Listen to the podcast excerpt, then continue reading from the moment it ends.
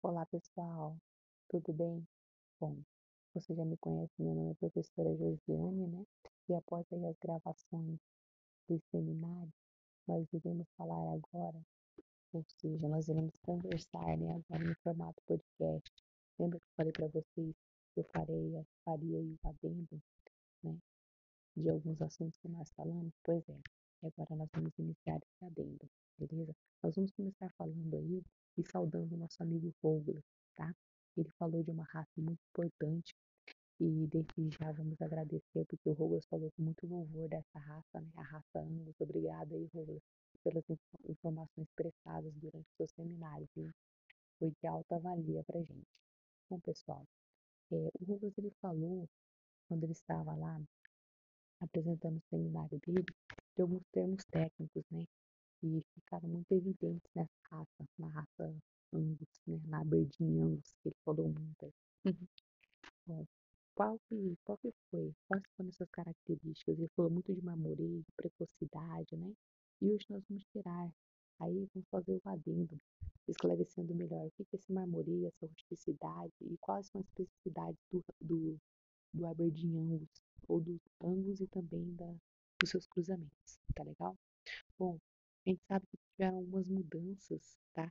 De estatura dessa raça na última década dos criadores. Eles encontraram um Angus médio, certo? Bom, essas condições né, foram ideais para a criação. Ela garantiu também uma boa produção e rentabilidade para aqueles criadores, que é o que eles queriam, né? E o que o mercado ele, ele exigia também. E aliado a essas características que eu julgo muito positiva, tá? Eles asseguraram também um excelente resultado econômico para o gado de corte. Por quê? Porque eles tiveram um conjunto de particularidades que tornou essa carne, esse animal completo. Quais seriam essas qualidades? Bom, a fertilidade, longevidade, precocidade, rusticidade, facilidade do parto, habilidade materna, além da qualidade da sua carne, né? É lógico. Bom, tudo isso daí ele atendeu também o que? As exigências de mercado, né? A gente costuma, costuma visar aí sempre que a gente cria um animal. Ou seja, os animais com idade jovem, né? Eles sempre tinham que uma camada boa de gordura suficiente que era exigida pelo mercado. O Aberdeen Angus, ele, ele se destaca muito entre as raças taurinas. Por que, que ocorre esse destaque? Qual que é essa especificidade? Eu acredito, particularmente, que seja pelo número de características positivas tá, que essa raça ela possui. Ela tem um excelente resultado econômico, excelente mesmo, gente. Tá? Essas características elas, elas tornam a raça mais completa. Quando a gente fala das características, eu vou firmar uma agora aqui. No caso da fertilidade e a longevidade, né? Antes de iniciar falando sobre a precocidade, que o Douglas falou bastante para vocês. Olha só, no que tange aí a fertilidade e a longevidade, a gente sempre busca, né, como pecuarista, lá na pecuária, a eficiência, né? Nós planejamos aí os cruzamentos, certo? Entre as, a, as raças, né, a Angus e as outras raças. Nós devemos também ter também, né, não só a utilização dos novilhos prezados e também os precoces, mas também os de fêmeas de reposição, que têm um alto índice de habilidade materna, né? o que tornam aí as fêmeas mais dóceis, no caso dessa habilidade materna, só contextualizando esse termo técnico. Nesse, nesse, nessa nossa conversa aqui, eu vou contextualizar alguns termos técnicos que foi falado no seminário, foram falados no seminário, só para que vocês tenham um melhor esclarecimento, porque nem todo mundo tem esse conhecimento e, e também não é da área, né? Bom, entre os períodos né, que a gente julga aí essa habilidade materna, tem também os períodos curtos de, de, entre os partos. Ou seja, tem como se ter muitos bezerros, né? Ou seja, pelo menos um por ano, né? E repetir várias crias também, tá?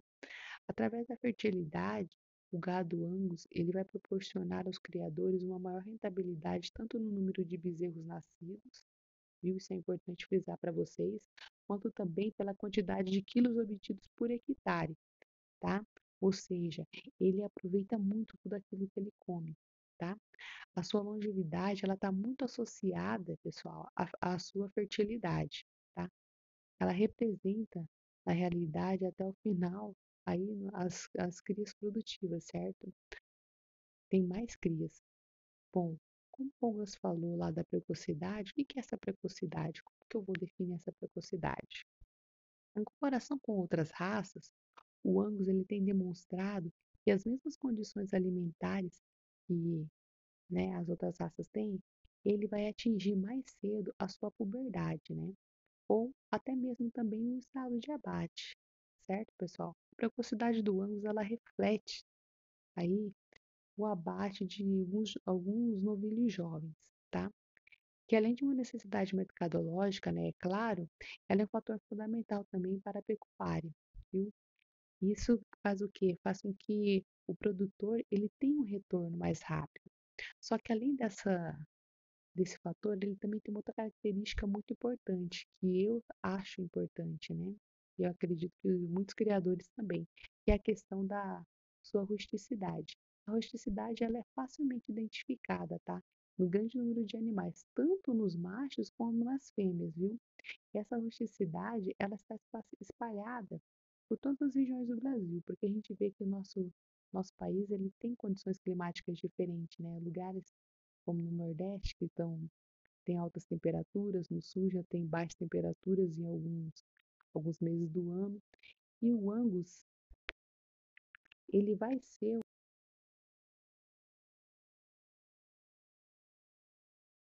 Desculpa, pessoal.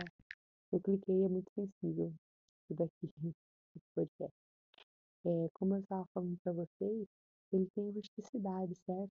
Ele vai mostrar resistência tanto às enfermidades também, de que vão ter aí, né, em, em climas de altas temperaturas, em lugares que têm altas temperaturas, como também em lugares que apresentam baixas temperaturas, tá?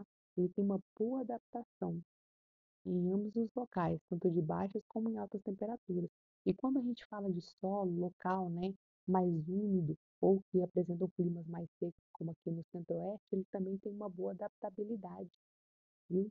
Os campos altos, abrigos, passagem, tanto rica quanto pobre, mas a gente sempre deve é, ter em mente que a gente deve ofertar uma boa passagem para o animal para que ele tenha o maior, né, é, a sua maximização, o maior ganho de peso e o menor curto, né? O mais curto período de tempo, né? o menor período de tempo, tá?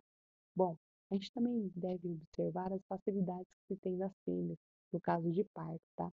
Elas geram em animais porte médio, eles não são muito pesados ao nascer. Vocês sabem por quê? Porque o ventre do angus, do angus ele tem um reduzido desgaste na aparição, tá? E isso aí abrevia a sua recuperação pós-parto também, viu? Isso é muito importante. Ele vai favorecer a repetição de crias e vai diminuir o intervalo entre partos. E quando o Douglas falou lá em Marmoreio da Carne, não sei se vocês recordam, ele mostrou aquela figura de muitas figuras, né? Entre elas, uma que chamou muita atenção, da carne, que parecia mármore, né? Com as gorduras ali entremeadas. Isso até ele falou, explicou um pouco sobre o que era o marmoreio da carne, né? é aquela gordura que ela vai ficar ali, né, uma gordura saudável, né, e ela vai ficar entremeada nas fibras musculares da carne, certo? Essa gordura vai trazer mais suculência para a carne e maciez, além do sabor, né, autêntico da carne do angus. Bom, o angus para exportação ele tem uma exigência de mercado, tá, pessoal? Que é de cerca de 3 a 6 milímetros de, milímetros de gordura. Isso daí é uma exigência do mercado europeu para exportação, tá? E a carne, lógico, né? Mamorizada, que ele mostrou muito bem ali no seu seminário. Essa gordura entremeada na carne. Que vai, como eu falei, julgar o sabor da carne, né? E a gente tem que sempre observar uma outra questão que ele falou, né? Ele citou apenas foi a questão dos cruzamentos. A rusticidade que eu falei há pouco para vocês, ela vai ser importante quando você tem o cruzamento do Angus com outras raças, né? Existem aí né, algumas é, raças listadas, né, as variedades principais do Angus, que é o Aberdeen Angus e o Red Angus, né? Além também do Brangus, né? E de outros, outros cruzamentos. O Brangus, por exemplo, ele é um, cruza, um cruzamento do Angus 5 oitavo com o Zebu, né? O Zebuíno Nelore ou também pode ser um Brahma 3 oitavos, tá? Bom, no outro podcast aí, eu vou esclarecer para vocês algumas, alguns fatores genéticos. Tá, pessoal? Espero que vocês tenham gostado aí do adendo que eu fiz para vocês, tá? Referente a, ao que o nosso amigo Rogas falou. E no nosso próximo podcast eu vou relatar aí outras raças e fazer outros adendos também referente aos outros seminários, tá? Vou colocar uma atividade para vocês referente a esse nosso podcast e eu aguardo vocês no próximo. Até mais, pessoal. Forte abraço.